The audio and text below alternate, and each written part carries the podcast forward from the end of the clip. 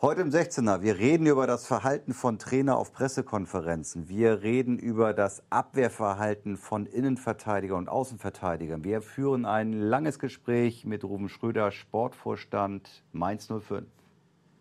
Gut so, Ewald? Perfekt. Der 16er, der Fußballtalk mit Michael Baum und Ewald Lien. So, dann sei mal schönen guten Tag und moin moin aus Hamburg. Hier ist der 16er. Ewald hat da gerade so reingeschnaubt. Oh. Was habe ich? was habe ich gemacht? Sag mal, was ist das hier? Eine Mobbingveranstaltung oder was? Das wird eins zu Ich eins so da gesendet. reinge- Das wird ich eins hab- zu eins so gesendet. Das ich habe da reingeschnaubt. Ey, Das, das höre ich immer wieder von unseren zahlreichen Abonnenten, dass du auch sehr viel hustest und Geräusche machst. Vielleicht könntest du nicht mal ein bisschen. Ja, ich meine, wenn du, was, wenn du was Sinnvolles sagen würdest, äh, dann würde ich sagen, oh, das ist schlecht, wenn ich da reinschnaube. Aber deine Eröffnung, das ist doch, ob das jetzt jeder versteht oder nicht, interessiert doch keinen Menschen.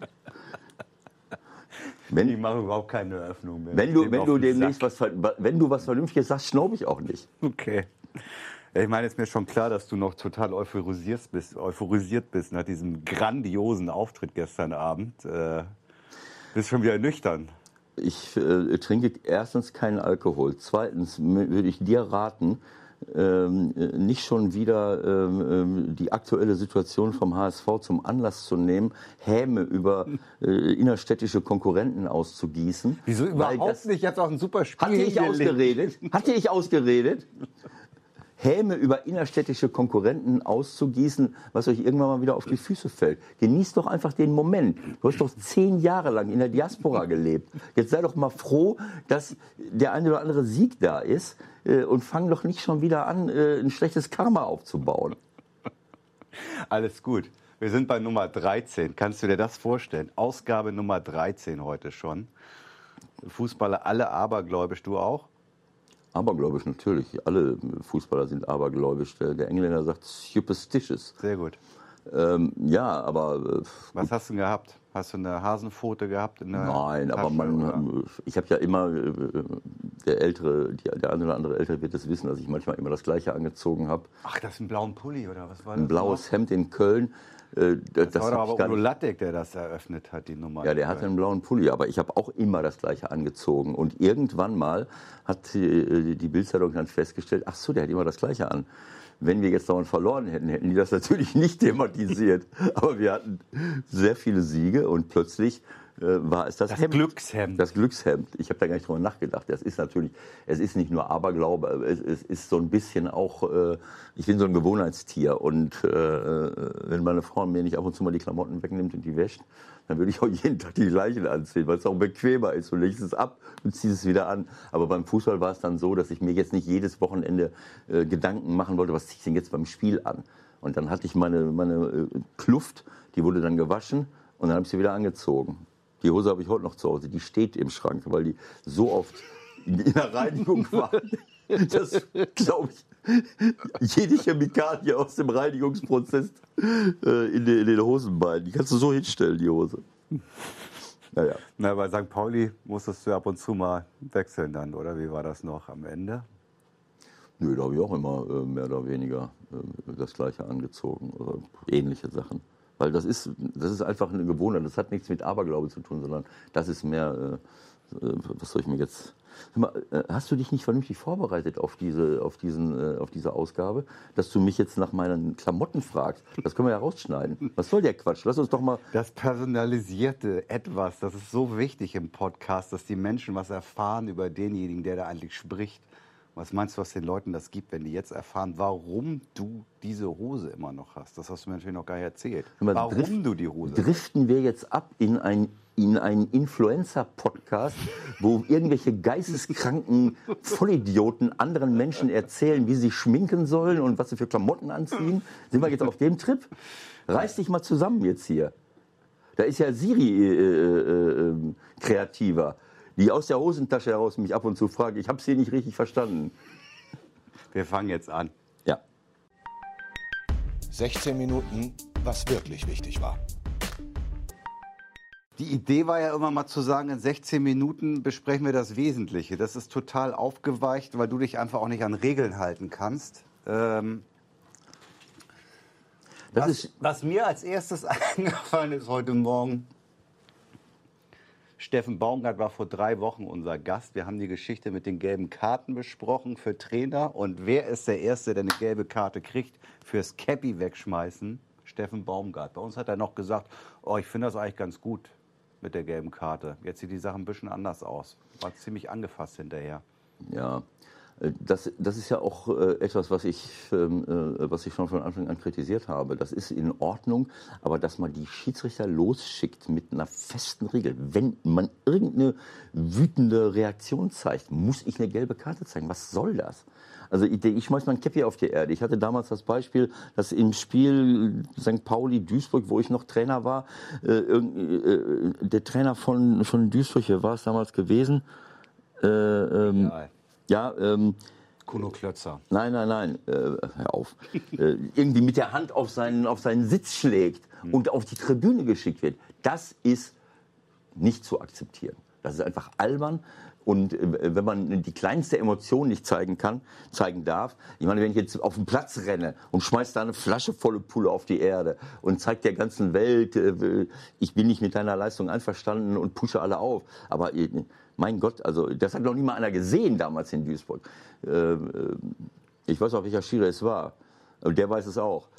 Also das ist albern, so etwas. Und ähm, ja, man muss auch das hat auch was mit Fingerspitzengefühl zu tun. Das hat mir super gut gefallen, Tobias Stieler, äh, wie er gesagt hat, naja, ich, es, es reicht ja auch manchmal auf, man geht hin, sagt irgendwie einen Satz, bringt ihn wieder runter, aber nur mit Sanktionen zu arbeiten, wenn es nicht mehr anders geht, dafür ist es ja da. Aber ich, ich kann als Schiedsrichter ja auch, äh, äh wenn ich nicht, sagen wir mal, rigoros bewertet werde danach, kann ich doch auch mal eine sozialverträgliche äh, Deeskalationsmaßnahme in den Raum stellen und, äh, und schon äh, dampfe ich das Ganze ein bisschen ein, anstatt einfach immer weiterzumachen und dann eine gelbe Karte für sowas zeigen. Na gut, da gibt es natürlich auch unterschiedliche Typen bei den Schiedsrichtern, das darf man vielleicht auch nicht vergessen. Und die haben auch Tagesform, auch das darf man nicht vergessen.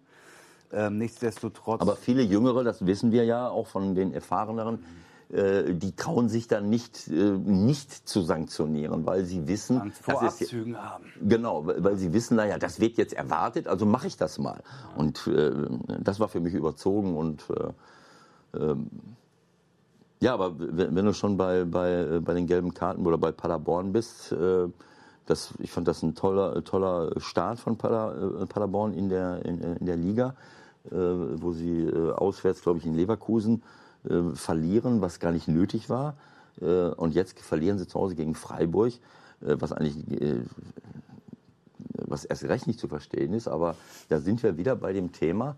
Äh, du kannst dir jedes einzelne Tor an, anschauen, äh, bei allem Respekt den Spielern gegenüber. Aber ähm, der Herr Strodig, der sich ja hinterher persönlich entschuldigt hat, hängt natürlich, ich glaube, in allen drei Toren äh, drin. Äh, und, ähm, und das ist natürlich, wenn ich so eine tolle Mannschaft äh, dahinstelle, mit so viel Schnelligkeit, mit so viel Spielwitz, mit so viel Konterpotenzial, ähm, naja, ich äh, ich habe das immer gesagt, ein Haus muss vom Fundament her aufgebaut werden. Das, ist ein, das sind gute Innenverteidiger, gute Spieler, aber Bundesliga ist nochmal ein anderes, äh, ist noch mal eine andere Anforderung. Und das ist fahrlässig, äh, so in die Liga zu gehen. Äh, vielleicht straft er mich Lügen, aber ein gewisses Maß an Schnelligkeit und schnellem Handeln, Denken muss einfach da sein. Sonst habe ich gegen diese äh, Spieler, die da auf mich zukommen, äh, keine Chance. Und das ist sehr, sehr schade gewesen, so ein Spiel zu verlieren äh, gegen Freiburg, auch wenn ich eine hohe Sympathie Freiburg gegenüber habe und, und auch Christian Streich gegenüber. Äh, das ist ganz klar. Aber äh, das war eine, äh, eine klassische Situation für das, was wir öfter schon oder was ich öfter schon angesprochen habe, dass ich glaube, dass die Qualität der Innenverteidiger super wichtig ist, um eben auch in der Liga zu bleiben und um eben auf Augenhöhe mitspielen zu können. Ich kann ja nicht vorne noch, noch mal eine goldene Stoßstange eine goldene Stoßstange an, an irgendeinen Wagen äh, montieren und nach hinten platten Reifen. Wir haben gerade eben schon kurz auch äh, über Sonntagsspiel gesprochen, über diese relativ äh, willenlose Harakiri, äh, Kung-Fu-Grätsche von Rekik äh, beim Elfmeter bei der Hertha, der dann, äh, wie ich finde, zurechtgegeben wurde. Da gab es auch ein paar andere Meinungen, komischerweise.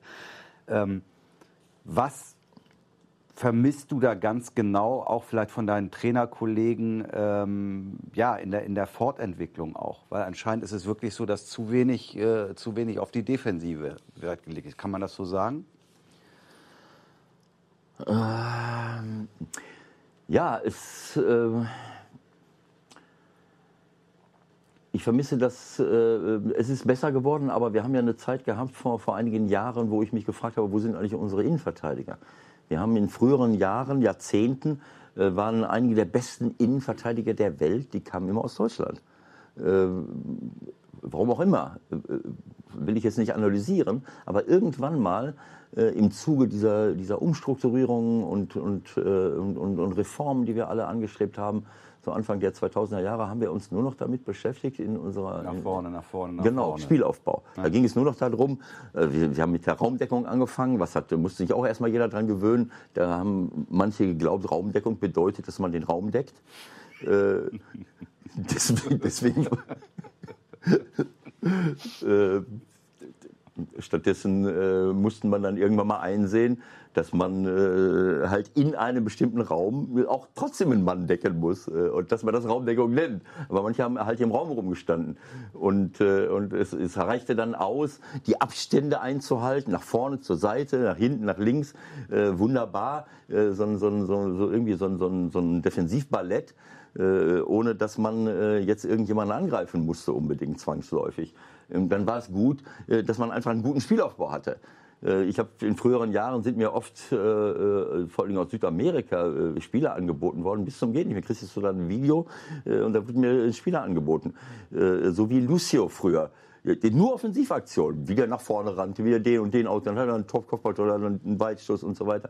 Dann habe ich den Berater gefragt, immer, äh, hat er auch schon mal einen Zweikampf gewonnen?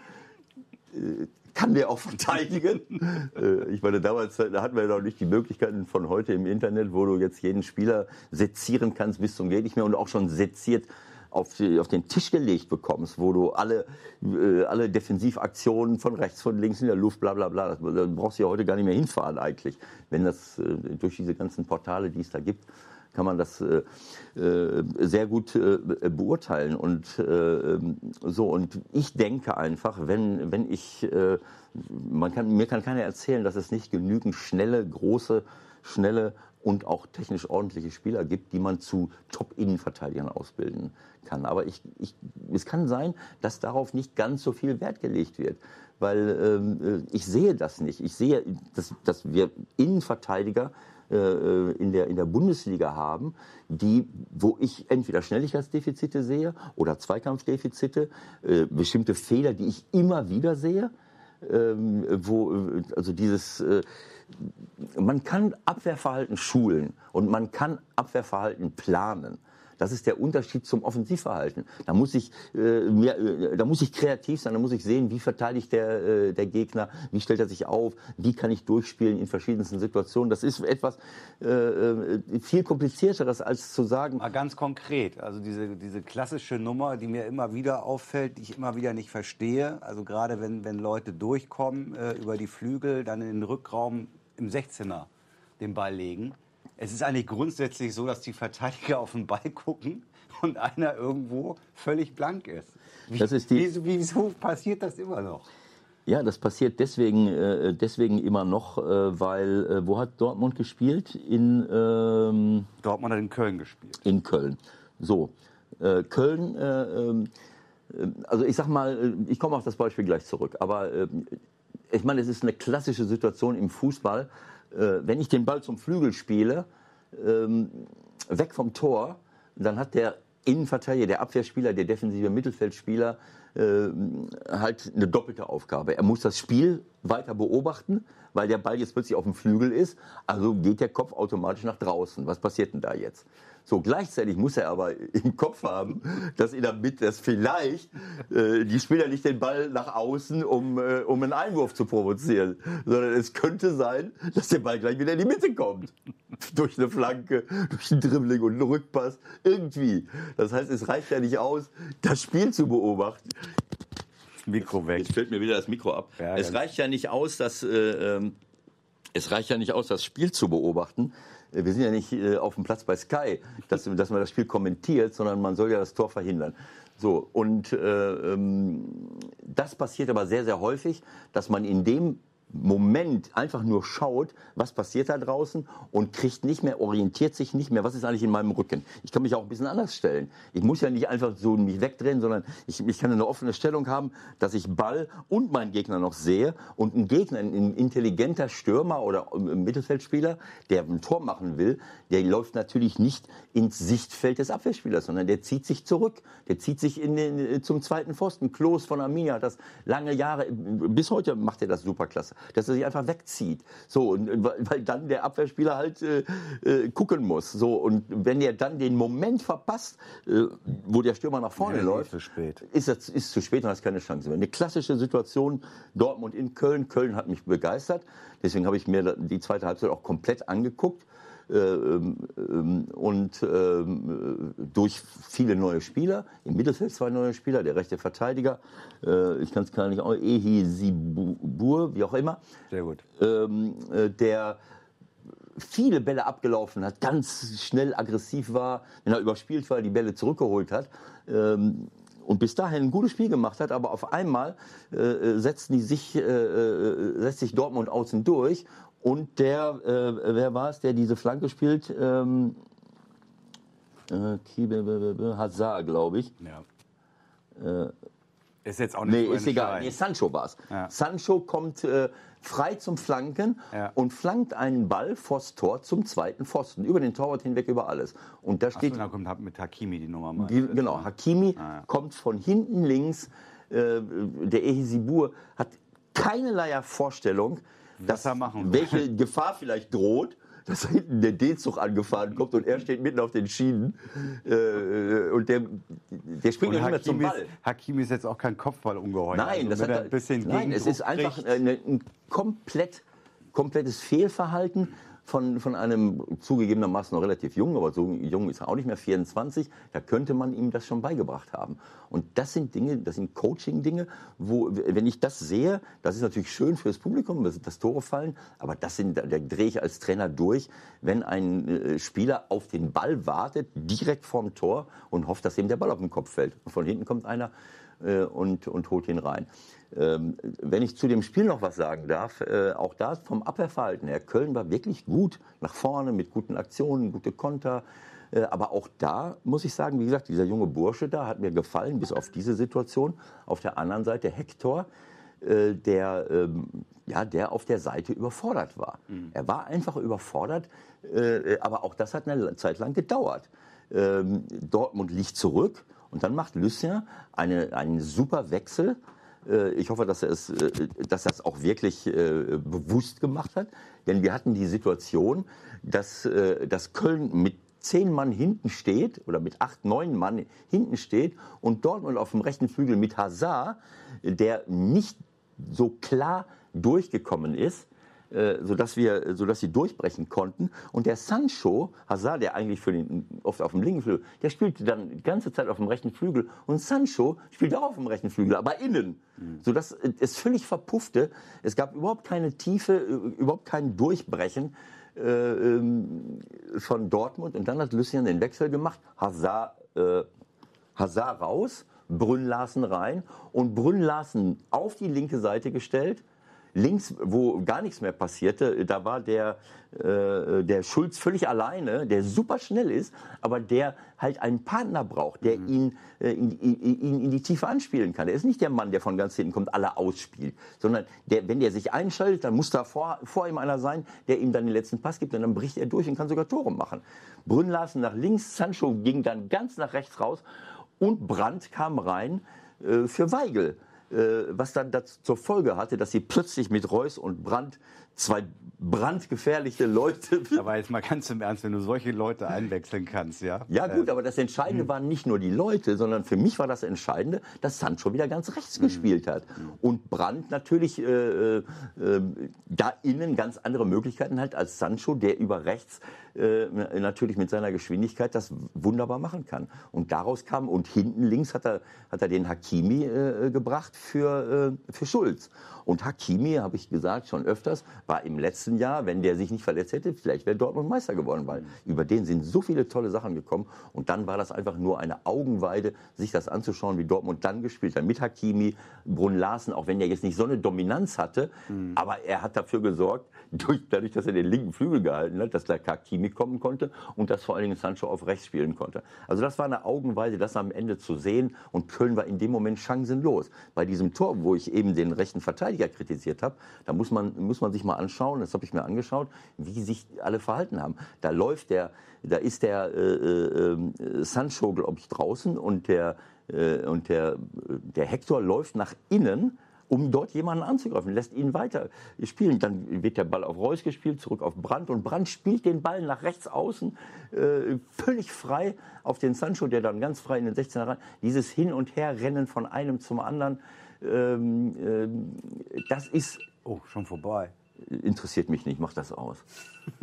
Äh, äh, das ist orientierungslos und das war, das ist schade, weil das so etwas kann man planen. Gerade wenn ich nicht besonders schnell bin, dann muss ich kompakt da hinten stehen äh, und, und muss es anders machen. Ich habe ein anderes Beispiel. Ich glaube, das war äh, ähm, es war Bochum.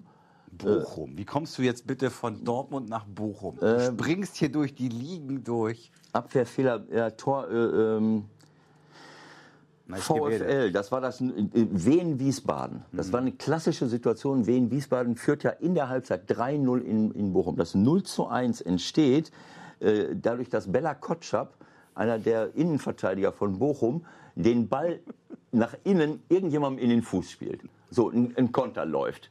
So, er ist aber auf links. Vielleicht war er auch linker Verteidiger, weiß ich jetzt gar nicht. Auf jeden Fall läuft er dann ähm, nach innen, von, genau wie Hector, aus seiner Position raus und will den in der Mitte angreifen. Den aber, den es aber nicht anzugreifen, wo es keinen Sinn macht, ihn anzugreifen, weil der alle Zeit der Welt hat, den Ball weiterzuspielen. Das heißt, er läuft von, erstens von seiner Position weg, anstatt nach hinten zu laufen. Die erste Regel im Konter, auch wieder etwas, was man wirklich gut coachen kann. Ich verliere den Ball, entweder schaffe ich es, ihn sofort zurückzugewinnen, damit ich, damit ich den Konter gar nicht erst zulasse, äh, dann kann ich das verstehen. Habe ich aber keine Chance, diesen Ball zu holen, dann kann ich nicht das Risiko eingehen, einfach den Ballführenden zu attackieren, ähm, aus der Kette rauszulaufen und äh, anstatt nach hinten zu laufen. Das heißt, die erste Regel ist normal, kann ich nicht den Ball sofort zurück, dann lasse ich mich zurückfallen. Wenn der das gemacht hätte, hätte dieses Tor nie passieren können. Aber er läuft von, er greift den an,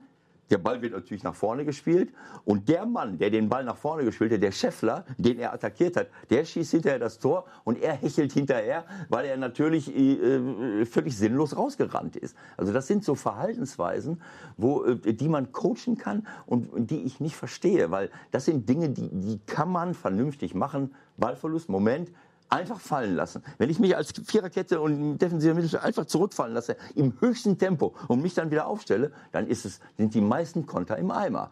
Aber gut, wir wollen ja auch Tore sehen. Und insofern macht's ja auch, äh, ist ja auch gut, äh, dass die Abwehrspieler Fehler machen. Aber solche Fehler, äh, das sollte man möglichst vermeiden. Es, es werden trotzdem noch genug Tore fallen. Aber wenn du das schon gerade ansprichst mit Bochum, da ist ja dann eins zum anderen gekommen. Also die liegen 0-3 zurück, spielen 3-3. Und danach stellt sich Dutt selbst in Frage und hat sich damit natürlich im Grunde äh, selbst entlassen. Das war ja dann nur eine Frage der Zeit und es ist auch so gekommen. Ich habe das überhaupt nicht kapiert. Was, was wollte der damit erreichen? Ich habe keine Ahnung. Äh, Wir sind so, die Trainer sind so im, im Rampenlicht. äh, Und gerade wenn du, äh, Bochum hat einen guten Kader, haben natürlich auch wichtige Spieler wieder verloren. Robin hat einen Anspruch. Und diese, diese, diese Versuchung, sich auch zu entschuldigen für bestimmte Leistungen, die die Mannschaft bringt, die ist immer, die ist immer da. Dass man, dass man, sonst, sonst heißt es, der hat's wieder schön geredet, toll, wir sind zurückgekommen, 0-3, 3-3. Das haben sie ja schon zweimal gemacht oder dreimal schon.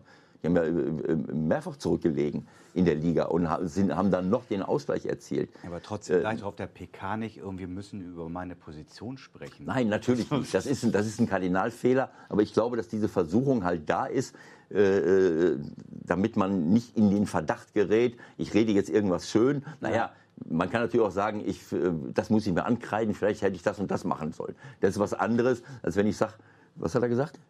Ja, was hat er gesagt? Wir müssen über meine Position sprechen. Irgendwie. Ja, das ist natürlich. Also, äh, ja, ich meine, weiß nicht, ob er weg wollte, aber jetzt ist er Ahnung. weg. Ja, das ist natürlich blödsinnig, ähm, äh, völlig klar.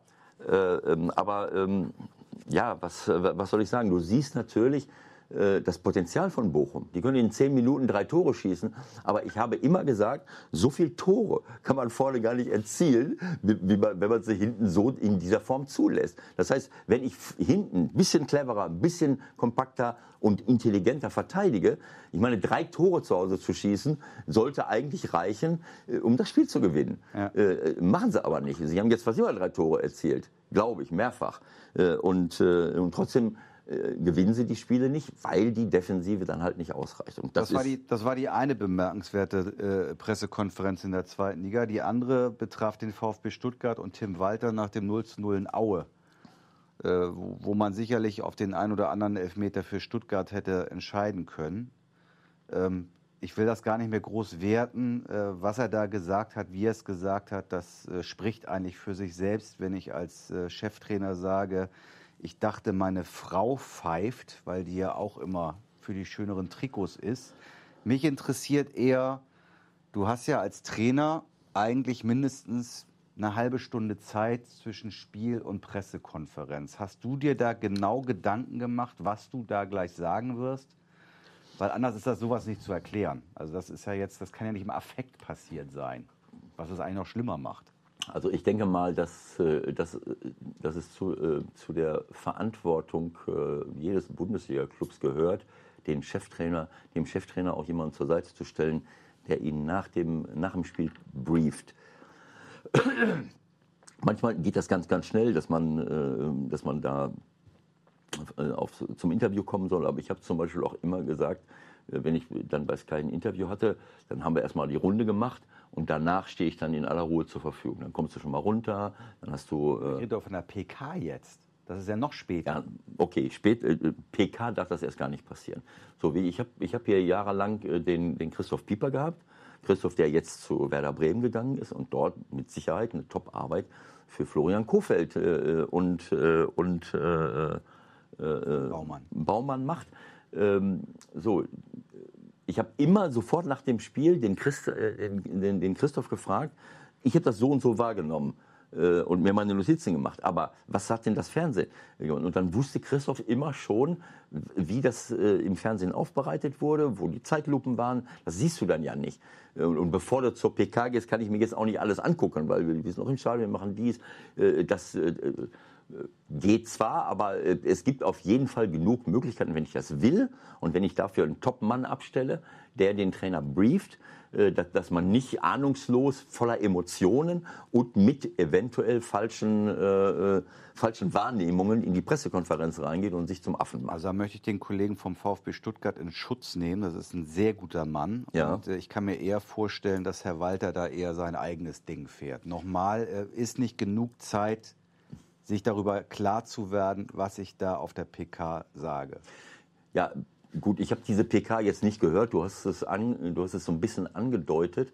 Naja, der DFB, ja will sogar noch, der DFB will ja sogar noch äh, ermitteln, sozusagen. Ja, okay, ja. eine Sache ist natürlich, äh, nehme ich etwas richtig wahr oder nehme ich es nicht wahr? Das ist ja unstrittig. Das ja, ist okay. das ist eine, geben können. Okay. Ja, okay, das ist eine Sache, dass ich eine Sache, dass ich eine, eine Spielsituation äh, unter Umständen falsch wahrgenommen habe und darauf reagiere. Das ist die eine Sache. Also ich muss wissen, wie ist es eigentlich wirklich gewesen, bevor ich ein Urteil abgebe. Aber das Zweite ist, ob selbst wenn ich es weiß oder nicht weiß, äh, muss ich natürlich meine Wortwahl äh, bedenken und äh, äh, die eigene Frau zu diffamieren äh, und, und auch Schiedsrichter zu diffamieren, hilft nicht weiter. Das ist, das ist einfach, ja, man kann vieles verstehen, ähm, klar, und. und nee, kann ich nicht. tut mir leid. Ich hab, hatte, ich, hatte ich ausgeredet? Ich, ich kann es überhaupt gar nicht verstehen. Hatte ich ausgeredet? Dass man, sich, dass man sich auf eine Pressekonferenz nach einem 0 zu 0 in Aue setzt und nur weil man Elfmeter nicht gekriegt hat, äh, solche Aussagen trifft. Das kannst du nicht verstehen. Warum, warum kannst du es nicht verstehen? Soll ich es dir erklären? Ja, bitte. Weil du kein Trainer bist. Ja. Weil du tiefenentspannt äh, äh, auf deinem Kommentatorenplatz sitzt. Tiefenentspannt ist natürlich völliger Quatsch. Ja, aber du sitzt auf deinem Kommentatorenplatz, bist emotional nicht beteiligt. Es sei denn, du kommentierst den HSV, was das natürlich keiner will. Was natürlich keiner will. So, jetzt stell, stell du dir mal vor, du würdest den HSV kommentieren, da passieren tausend Sachen, die du natürlich durch deine, äh, durch deine blau-weiße Brille äh, äh, dann wahrscheinlich falsch das gesehen wird hast. wahrscheinlich bald wieder so sein. Und das ist, das, das und, ist der größte Blödsinn, der erzählt wird. Der allergrößte Blödsinn. Und dann sitzt du das auf der Presse. Das hat nichts damit zu tun, wenn ich den HSV kommentiere, dass ich HSV-Fan bin. Okay. Das hat nichts damit zu tun. Dann nehme ich das zurück. Aber äh, verstehst du, es ist was anderes, ob ich ein Spiel als beobachte, analysiere oder ob ich selbst beteiligt bin. Dieses, dafür habe ich kein Verständnis. Äh, wie gesagt, ich, ich habe ja, ich habe auch, ich habe eben sagen wollen, wenn du mich nicht unterbrochen hättest, wollte ich sagen, ich habe für vieles Verständnis, für manche Sachen auch nicht.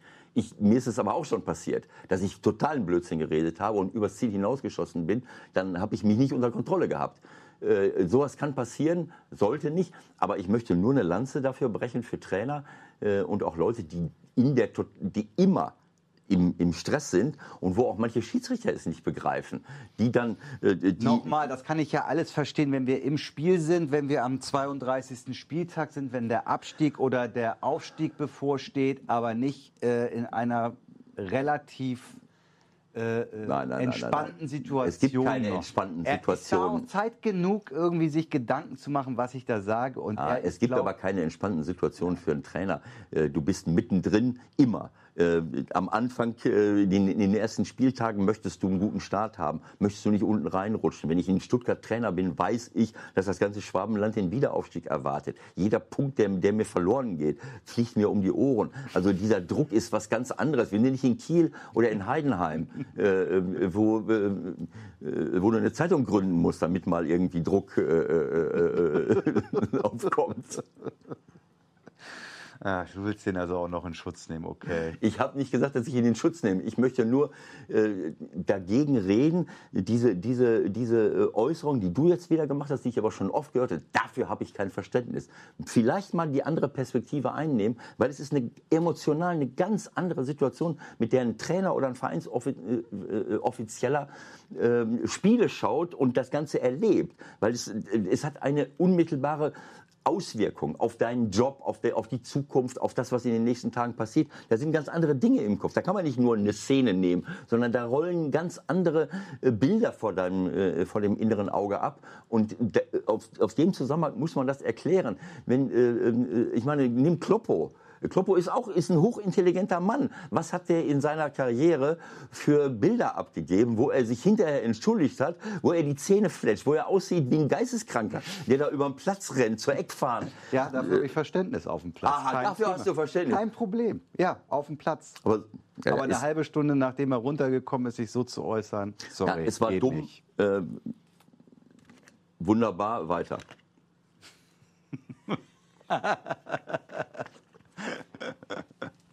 okay. Schneiden wir das raus, wenn ihr jetzt so hämisch grinst? Nein. Nein. Okay, weiter. Mehr gibt's nicht. Oder Wie, mehr gibt's noch, nicht? Ja, hast du noch was? Äh, wir haben keine Zeit. Ich habe ja keine Zeit, keine Zeit. Moment, was habe ich hier noch? Bielefeld, super Tor. Nee, bitte nicht. Jetzt kommt nicht Doch. mit Bielefeld. Die Leute schlafen ein. Nein, die schlafen nicht ein. Bielefeld die sind alle schon gut, weg. Die sind auf Unsere einem guten 30.000 Abonnenten, was sollen die denken, wenn in du Bielef mit Bielefeld Nein, kommst? in Bielefeld, in Ostwestfalen, das ist meine Heimat. Ja. Da ist ein Tor gefallen. Ja. Ähm, die haben den besten Kaderplaner der zweiten Liga. Ähm, äh, äh wo haben sie jetzt gespielt? Du weißt nicht, wie er heißt. Auswärts, ne? So, äh, in Dresden oder wo haben sie gespielt? Nee. Komm, guck noch mal nach. Das kann jetzt nicht sein. Bin ich jetzt so blöde?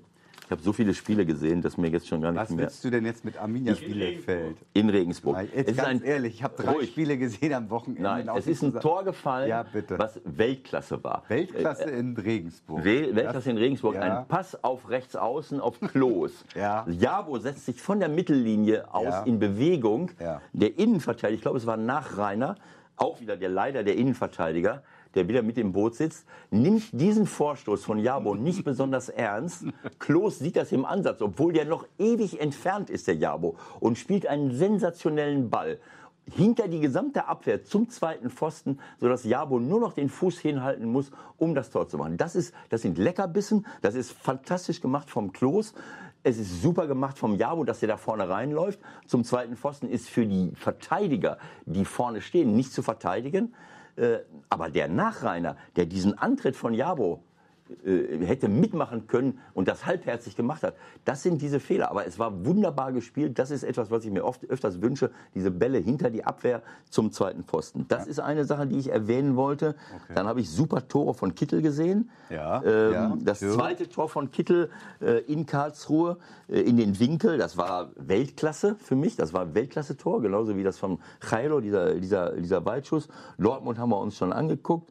Was haben wir noch? Äh, äh, Wolfsburg in Hertha haben wir noch gar nicht drüber gesprochen. Das waren die ersten zehn Minuten, war sensationell. Elf Meter nach 16 Sekunden ähm, und dann zurückgenommen und dann kriegt, äh, dann kriegt äh, ähm, also für Hertha nicht mit, mit Recht, glaube ich, nicht, äh, nicht gegeben. Die Frage ist doch da eigentlich, hast du dann vor Guido Winkmann auch Respekt, wenn er diese Entscheidung nach 16 Sekunden trifft, einen zurücknehmen zu müssen, wo ich glaube, Günter Perl als Videoassistent äh, entscheidend eingegriffen hat. Die sollen ja eigentlich nur einen Ratschlag geben, aber ich glaube, Günter Perl hat das Ganze da so ein bisschen geleitet in der Situation. Ja, es ist natürlich, Vermute ich jetzt. Mal. Aber das ist ja der Sinn der Sache. Genau ja. der, also erstmal ist es, warum soll ich Respekt, ich habe immer Respekt vor den Schiedsrichtern. Ich muss ja nicht mehr Respekt vor Guido Winkmann haben. Nee, ich, meine, ich meine jetzt eigentlich, wie er das Ding dann über die Bühne gebracht hat. Ah ja, das hat. ist richtig, ja? Ne? absolut. Ich meine, ein Schiedsrichter muss die Entscheidung treffen, die er sieht. Und die Winkmann hat wahrgenommen, elf Meter. Also muss er Elfmeter pfeifen. Da kann er ja nicht sagen, oh Kacke, äh, wir sind gerade erst 15 Sekunden dran. Jetzt schon Elfmeter zu Nee, das kann ich nicht machen. Das fliegt ihm auch um die Ohren. Also entscheidet er. Und dafür ist der Videoassistent da. Man konnte es zweifelsfrei sehen. Also eine klassischere, bessere Situation für einen Videoassistenten gibt es Na, nicht. Es war das schon, ja, er spielt klar den Ja, Ball. ich habe es ja auch so gesagt. Aber spielt, du hast es gesagt im, im Kommentar, äh, du hast es richtig gut erkannt. Ähm? Ja, das war sensationell. Äh, aber ich meine, nach zehn, nach zehn Wiederholungen. Äh, so.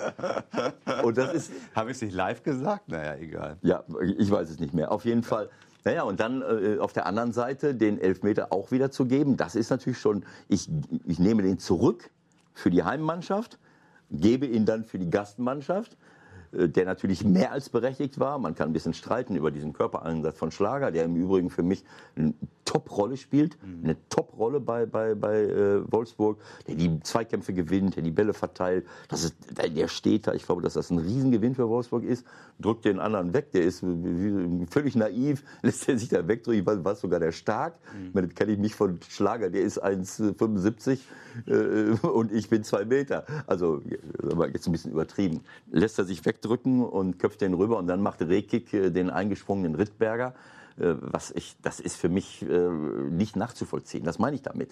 So ein erfahrener Abwehrspieler, äh, ich habe immer noch die Chance, der, der Stürmer muss den Ball erstmal fallen lassen. Der kann nicht in, wenn der Ball hier oben in Bauchhöhe ist, mit dem Bauchnabel das Tor machen. Der Ball muss irgendwann mal runter. Und diese, das sind aber auch Dinge, die ich coachen muss. Wenn dieser Ball in der Zeit, wo der runterfällt, er ihn vielleicht kontrollieren muss nochmal, bin ich immer noch da und kann den Schuss blocken. Ich habe immer noch in letzter Sekunde Sekunde eine Möglichkeit, so wie gestern der Robin Himmelmann, äh, äh, der schon ausgespielt war, aber noch mitkrabbelt bei diesem schnell ausgeführten Freistoß und mit der Hand den Ball verhindert, dass er ins Tor geht. Das, das geht ja als Abwehrspieler eher schlecht so, aber ja, aber, du kann, aber als Abwehrspieler habe ich das Gleiche, die gleiche diese diese Sekunde nochmal, äh, äh, wo der sich den Ball kontrollieren muss, der muss runterfallen. Nein, er wartet, der Ball ist in Bauchnabelhöhe und der springt dem, äh, ich weiß gar nicht, was das für eine Figur war, äh, aus dem war Kunstturm. Karate habe ich. Das war irgendwie so ein Karatesprung in den Körper. Äh, ich finde so etwas einfach schade. Ich, mich ärgert so etwas, weil damit natürlich die Leistung einer ganzen Mannschaft äh, äh, äh, ja, in Frage gestellt wird. Solche Gegentore dürfen nicht sein. Also, so, jetzt ist Schluss. Jetzt ist Schluss. Schluss mit dem 16er, sonst wird das alles zu lang, Ewald. Ich kann auch nicht spar mehr. dir, spar dir was für nächste Woche auf und äh, glaube, der erste 16er ohne ein Wort über die Bayern, auch was Neues. Ich wollte es Nein, noch tun. nein, was? Ein ganz kurzes. Kurzes. Ja, dreimal Lewandowski, äh, auch wenn einer ein, zwei Elfmeter, das zweite war ein sensationeller äh, Freistoß. Ja, an solche Freistöße rein. So. Ja, wenn er jetzt das auch noch macht, also, also dreimal Lever, das war, das war schon, äh, was, das dritte Tor, wie war das jetzt nochmal? Egal. Es war auf jeden Fall äh, gute Leistung. Senior haben wir noch nicht so viel gesehen, aber wird mehr kommen. Ja, genauso. Okay. Haben wir das auch noch abgefrühstückt. Der Anruf der Woche. Heute bei So, dann äh, sind wir sehr froh, wirklich sehr froh, dass wir heute jemanden in der Leitung haben, wo vielleicht die Sonne scheint, aber die Laune gerade nicht so gut ist. Wir sprechen mit Ruven Schröder, Mainz 05, äh, Vorstand Sport. Pokal aus, zwei Niederlagen in der Bundesliga, beide unnötig. Rufen, Kompliment und schon mal Dank, dass du dabei bist. Ist deine Laune heute trotzdem einigermaßen okay? Also im Endeffekt erstmal bin ich auch froh, dass ich dabei bin. Ich freue mich sehr. Ähm, ähm, und von daher ist es so, dass das Wetter wie ich äh, richtig, richtig schön ist hier in Mainz. Ich gucke hier gerade aus dem Büro raus. Also von daher kann man überhaupt nicht meckern. Ich freue mich dabei zu sein. Äh, und für mich ist es einfach auch äh, normal, dass man äh, nicht nur in Höhen dann äh, solche Termine dann auch wahrnimmt sondern auch wenn es mal nicht gut läuft. Also man kann sich das ja im Fußball auch generell im Sport nicht aussuchen. Ähm, von daher, äh, ja, Laune, klar, ist jetzt nicht ähm, die allerbeste, was aber auch normal ist. Ich glaube, wir sind alles ehrgeizige Sportler oder ehrgeizige Menschen, die die die äh, versuchen das Bestmögliche rauszuholen. Und wenn das natürlich dann mit äh, Niederlage in Lautern äh, im Pokal und zweimal ähm, äh, verloren im, in der Bundesliga, dann ist ja normal, dass man da nicht äh, gerade happy ist. Und trotz allem sind das ja die Aufgaben im Leben äh, diese zu bewältigen und äh, im Nachgang auch, ähm, ich sage es mal so schön einfach, kann ja auch jeder und äh, von daher ist auch bei uns in Mainz äh, das Thema dran zu bleiben, beharrlich zu sein und, und einfach äh, ähm, ja die Tagesarbeit da einzusteigen und weiterhin äh, alles abzurufen. Ist das, das, ist das dann so, dass das schon nochmal äh, für dich ganz persönlich in deiner Rolle jetzt die Sache auch nochmal verschärft? Also klar, der Boulevard geht schon ein bisschen steil. Äh, ihr habt äh, vorne Verletzte, die noch lange nicht zurückkommen. Äh, erhöht das nochmal den Druck oder bleibst du da ganz cool und, und, und äh, lässt das nicht an dich ran? Ja, ich sag's so schön, wir sind ja auch so ein bisschen auch in Mainz, äh, auch zu meiner Zeit auch schon äh, kampferprobt sozusagen. Wir haben ja schon die eine oder andere Schlacht auch schon geschlagen. Und trotzdem ist ja immer wieder was Neues. Ähm, es ist klar, dass man sich da ähm, generell mal viel auch vornimmt. Ich finde, Druck gehört aber auch dazu. Ich glaube, wer in diesem Bereich äh, im Business auch arbeitet, ich glaube, der, der weiß, äh, mit was er da zu tun hat und dass man im Endeffekt dahingehend dann Druck hast du eigentlich jede Woche, äh, da auch Ergebnisse zu erzielen. Ich glaube, der wird jetzt am, wird am allermeisten wissen, schon so lange dabei, ähm, wie sich das Ganze auch entwickelt hat äh, und dass man, dass man Ergebnisse am Ende, ja, zählt nur die Gesellschaft generell, ähm, das Schwarz- und Weiß-Thema ähm, haben wir jetzt so oft schon bespielt und da muss man auch mit umgehen. Ich glaube, äh, das weiß man und man muss für sich den Weg einfach finden, rational zu bleiben, ruhig zu bleiben. Und ich sage es auch immer wieder, also wenn wir hier in Mainz äh, anfangen, uns von diesem Druck beeinflussen zu lassen und dort treiben zu lassen, dann glaube ich, dann haben wir auch als Standort Mainz in der Bundesliga äh, keine Chance. Und wir werden äh, das immer auch als Faustland haben müssen und auch wollen, äh, Ruhe zu bewahren, wie gesagt, die Dinge rational zu sehen und nicht in der Emotionalität dann auch Dinge zu entscheiden. Ganz konkret, ähm, denkst du drüber nach, für vorne jetzt noch jemanden zu holen bis zum zweiten? Ja, wir haben tatsächlich jetzt, es ist ganz schön, dass wir jetzt auch miteinander reden. äh, Wir, wir, wir, wir, wir mussten sozusagen um, um Viertel vor elf mussten wir äh, einen Tweet, also twittern sozusagen, dass der äh, Adam Scholloy von, von der TSG Hoffenheim bei uns im Medizincheck ist. Heißt natürlich erstmal nur, dass Das, das ist viel genau, zu dass früh. wir da ein, genau, ja. das ist zu früh. Das hätten Genau, wir wir- exklusiv verkaufen Ja, dass wir müssen. dementsprechend, genau, dass wir dementsprechend dann äh, sozusagen ihn ähm, äh, hoffentlich heute Nachmittag präsentieren können als weiteres Puzzleteil, auch als einen, einen erfahrenen Stürmer dazu zu bekommen, der auch unsere jüngeren Stürmer weiter mit auch anführt und äh, quasi auch durch die Abwesenheit von Mateta und auch G äh, leider in der Offensive. Äh, ähm, wir haben Avoni dazu genommen, aber jetzt auch nochmal Schalai, ähm, zwei sehr gute Stürmer dazu bekommen haben, um weiterhin auch einfach äh, ja die die Wahrscheinlichkeit zu erhöhen, äh, auf Tore zu schießen.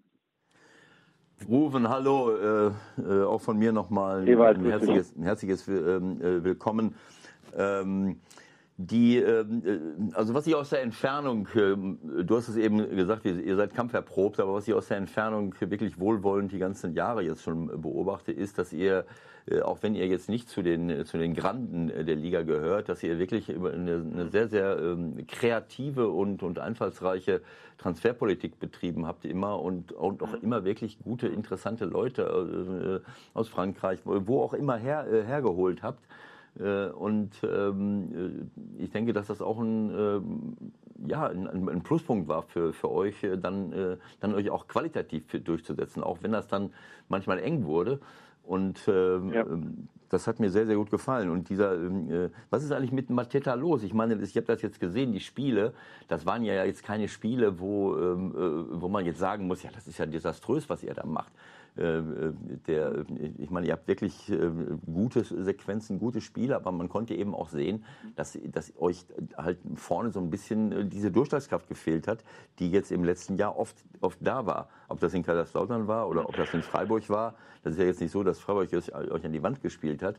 Und auch Mönchengladbach, jetzt muss ich mal sagen, hatte ich, das war für mich jetzt kein ich hatte nicht den Eindruck, dass Mönchengladbach das jetzt verdient gehabt hätte, das Spiel zu gewinnen. Aber plötzlich, plötzlich, fliegen Nein. die Bälle rein. Wie sehr fehlt euch dann so ein Mateta? Und diese, wenn du jetzt äh, äh, Schalai holst, ist der Mateta länger weg? Oder ähm, es ist, nee, es ist ja grundsätzlich erstmal, also erstmal danke für die, genau für die Einführung und äh, genau, wir versuchen natürlich das Bestmögliche für Mainz, äh, gerade auch im Transfermarkt auch äh, ja zu ermöglichen. Es ist halt so, dass wir natürlich schon ganz gerne, äh, ganz gerne, als erstes suchen wir schon auf dem deutschen Markt und versuchen unsere Profile da äh, zu finden äh, für unser für unser System, für unseren Verein, merken aber immer wieder, dass wir dann äh, ja im, im Grand Finale sozusagen, wenn man vielleicht unter den letzten drei Vereinen einfach ist, äh, für den Spieler, dass wir da gerade vom Gehaltsbudget einfach auch nicht hinkommen, auch wenn wir mutiger sind, was Ablöse betrifft.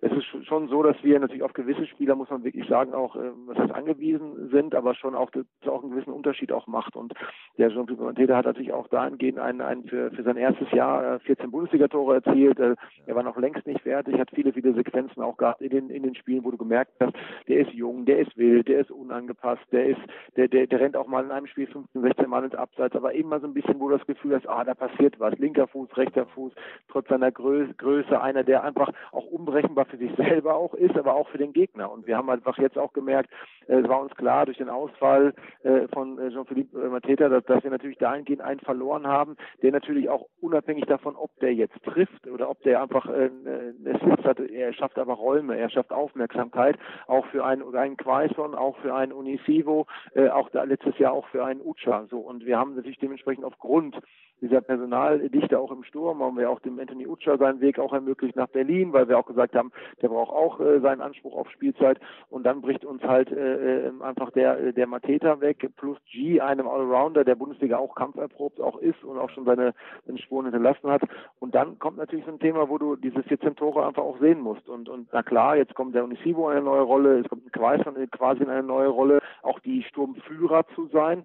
Und das ist natürlich dann schon so, dass wir äh, gemerkt haben, wir spielen uns Möglichkeiten. Wir, wir haben aber dann vielleicht auch diese letzte Abschlussstärke dann noch nicht gefunden. Die Jungs im Training, ey, weil das am besten im Training, dann schießen die das Netz kaputt und, und selbst im, im, Spiel oftmals ist dann so der entscheidende Augenblick, wie jetzt auch gegen Gladbach vor der Pause, wo der Karim dann vor der Kiste steht, dann kriegst du den Ball irgendwo nicht rein und, und, und es ist schon so, dass wir, dass wir äh, einfach äh, zum Avonie, der übrigens auch ein sehr, sehr spannender Spieler ist vom, vom FC Liverpool, um Johnny Booker, den wir auch noch haben, jetzt noch einen gesucht einfach haben, wo wir gesagt haben, du, wenn der äh, Mateta, der wirklich in aller Ruhe und voll genesen auch zurückkommen soll, äh, ähm, äh, einfach noch ein noch mit auch mit einem Sturmführer mit dem Alan Zoller, der einfach auch die Liga kennt, der Schlachten geschlagen hat, der in der Box auch, äh, ich sag mal, auf deutsche Fußballsprache abgewichst auch ist, äh, auch in der Kabine nochmal das eine oder andere Wort auch mittragen kann, dann tut er uns, glaube ich, richtig gut, weil am Ende des Tages geht es um den Verein, äh, einfach um erfolgreich Fußball zu spielen und Punkte einzusammeln.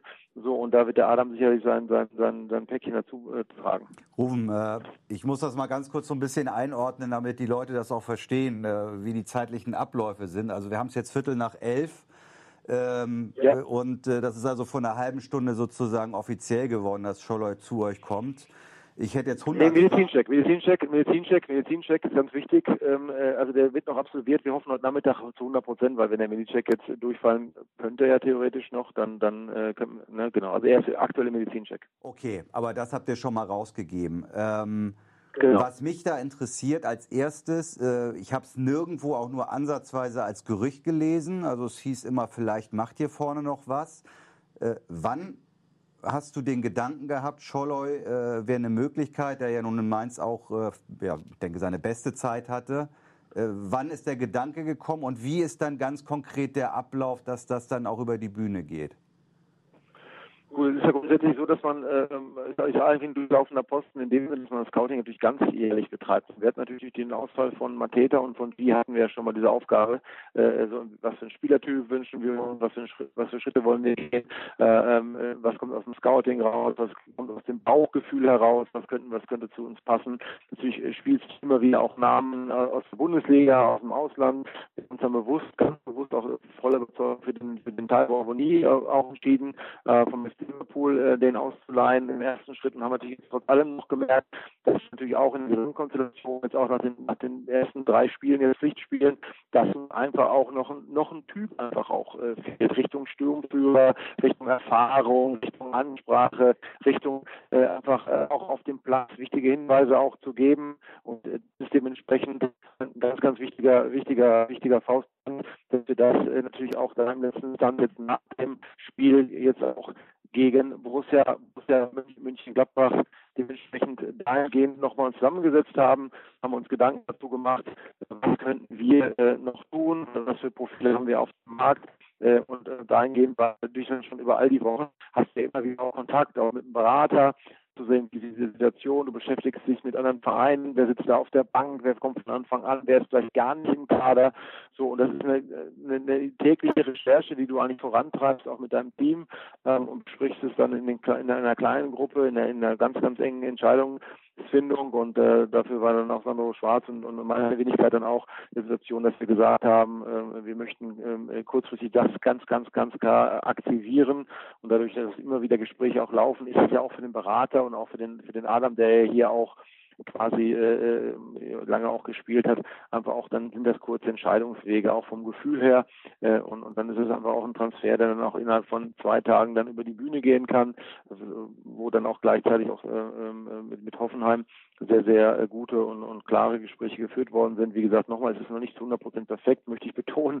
Äh, der ist also Medicek, mehr kann ich dazu jetzt nicht sagen. Und, und trotzdem ist die Entscheidungsfindung dann für den endgültige, fürs Finale dann, sag ich mal, innerhalb von ein, zwei Tagen dann äh, gereift, äh, aber vorher natürlich immer wieder auch durchgespielt worden, äh, um das mal auch äh, zu erläutern.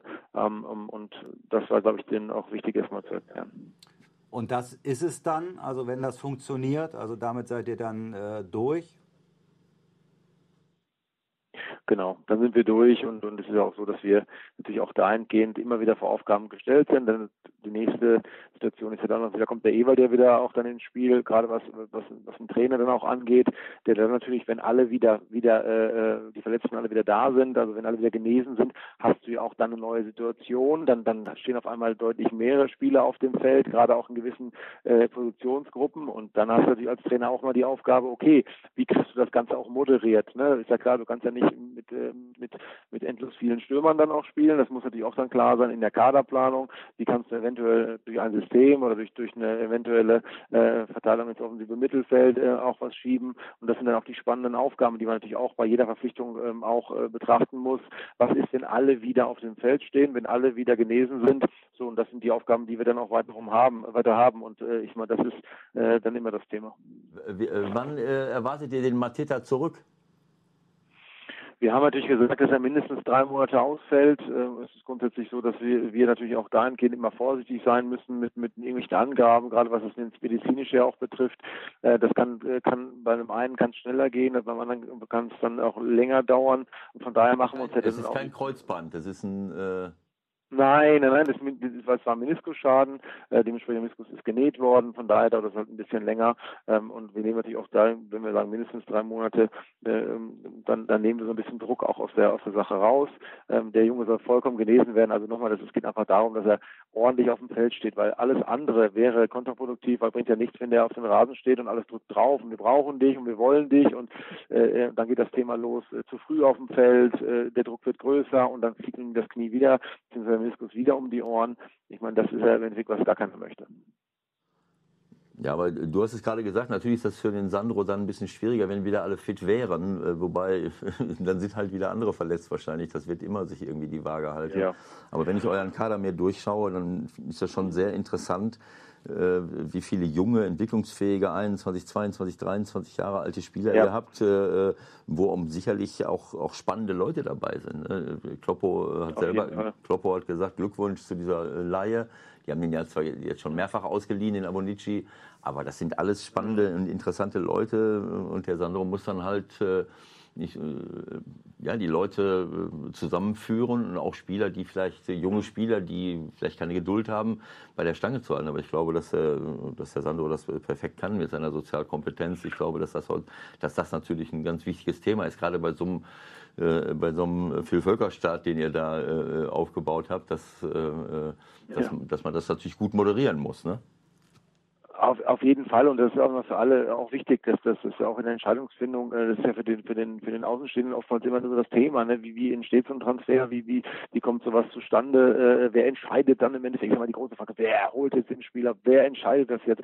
Dann ist ja ganz wichtig, gerade in diesem Fall ja perfekt auch äh, dann auch zu verstehen, dass wenn du so einen Spieler holst, muss es doch im Einklang mit allen sein, weil ein Verein kann nicht sagen, oh jetzt haben wir drei Spiele verloren, wir brauchen jetzt einen neuen Spieler, so der kommt jetzt so. Und der Trainer sagt, ach nee, die Gruppe wird mir zu groß und und ich will es eigentlich nicht gerne machen und du machst es trotzdem. Das darf ja nie passieren. Also da ist es immer klar, ein Trainer und, ein Sportvorstand und der Gesamtverein, das muss passen, dass wenn man aus der Tür rausgeht, ist die Entscheidung getroffen worden. So, dann stehen auch alle dazu und dann kann man auch im Nachgang nicht sagen, so, jetzt ist der Kader ja, weil zu groß, weil alle wieder da sind. Nein, wir haben uns bewusst dafür jetzt entschieden. So, und dann haben auch alle dazu zu stehen. Da muss man daraus wieder auch Entscheidungen treffen, wenn, wenn es soweit ist, wenn alle auf dem Feld stehen. Aber, es wird nie eine, eine One-Man-Show oder eine Einzelentscheidung sein, zu sagen, so, das machen wir jetzt und, und ohne Rücksicht auf Verluste, weil das kannst du dir in der heutigen Zeit nicht, nicht, nicht leisten. Und gerade so Moderation von einer Mannschaft, äh, von einem Verein, von einem Umfeld, das ist mittlerweile fast das Wichtigste. Ihr habt ja mit äh, Sandro schwierige Situationen überstanden, wenn man da gerade so an die Zeit äh, 2018, Februar bis April, immer auf Rang 16 gewesen, äh, zurückdenkt. Ist das jetzt eine Hilfe in der Situation? Klar ist die Tabelle noch im Grunde Schwachsinn, aber du hast halt null Punkte und stehst ganz unten und fährst dann zu den Bayern. Hilft diese Zeit jetzt? Ja, die, es hilft auf jeden Fall. Also ich hilft auf jeden Fall.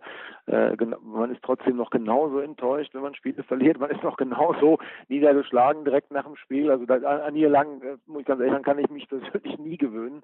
Äh, ähm, ähm, das, das, das, das macht einfach keinen Spaß. Es gibt nichts mehr. Das versuchen wir den Spielern ja immer wieder zu vermitteln. Es gibt nichts Schöneres als dieses Gefühl, wenn der Schiri abpfeift und das Spiel gewonnen hast. Da geht, geht alles runter. Die ganze Arbeit in der Woche. Das ist, wird Ewald ja wahrscheinlich auch äh, bestätigen können. Da fällt für, für, für Sekundenteile, der fällt, kriegst du so einen Aus, Aus Ausstoß von Adrenalin, positivem Adrenalin, wo du sagst, oh, das hast du jetzt geschafft, das ist, das ist deine Belohnung für die Arbeit dieser Woche und du kannst wunderbar in diese neue Woche starten, auch wenn da bei, bei, bei einem Sieg, auch wenn da Sachen, Passagen dabei waren, die nicht so gut waren. Trotz allem ist einfach das Gefühl zu gewinnen, das ist einfach unersetzlich.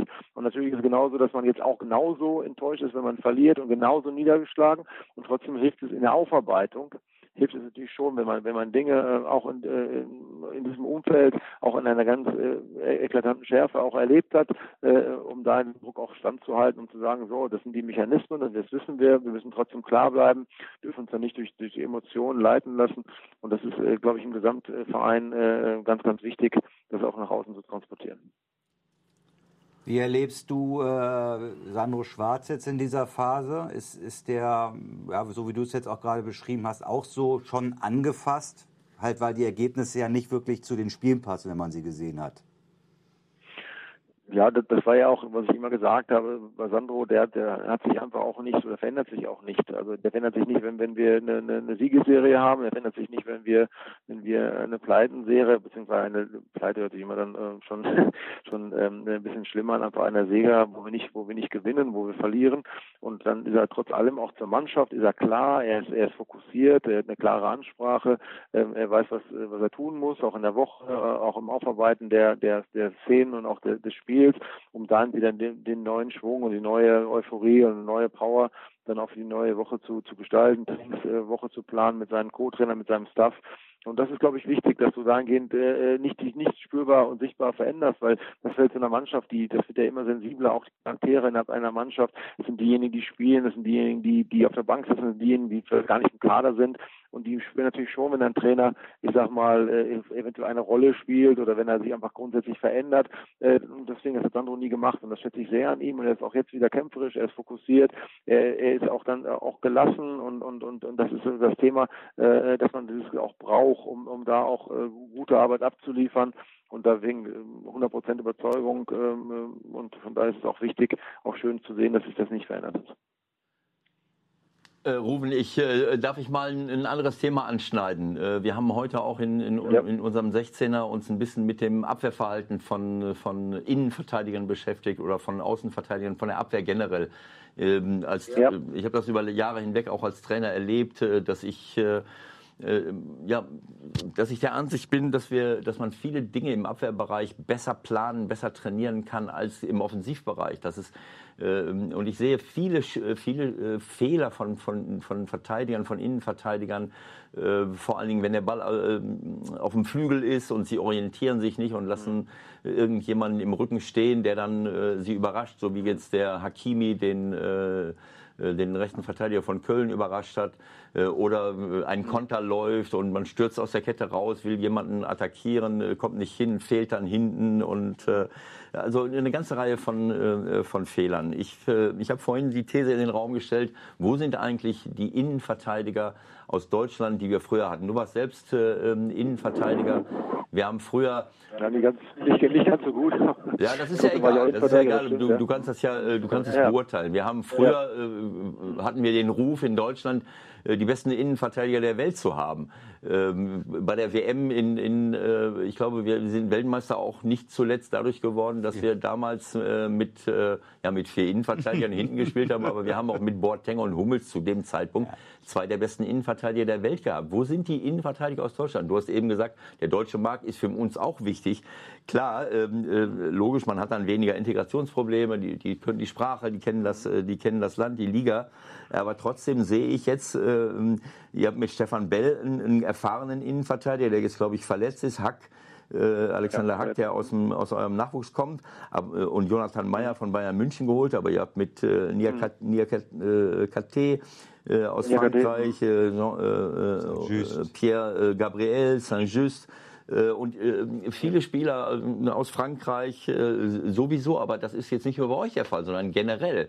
Ähm, bei dem ganzen Aufwand, den wir betreiben in Deutschland, äh, in den NLZs, wo sind diese Innenverteidiger, die man aus meiner Sicht sich eigentlich backen müsste, äh, die schnell mhm. sind, aggressiv und, und trotzdem noch einen ordentlichen äh, Spielaufbau haben? Und wo sind auch die Stürmer? Mhm. Auch, auch im Stürmerbereich sehe ich es, sehe ich unseren Nachwuchs nicht da, wo er eigentlich, äh, äh ich meine, wir sind, äh, keine Ahnung, wie viele Millionen Spieler wir hier rumrennen haben.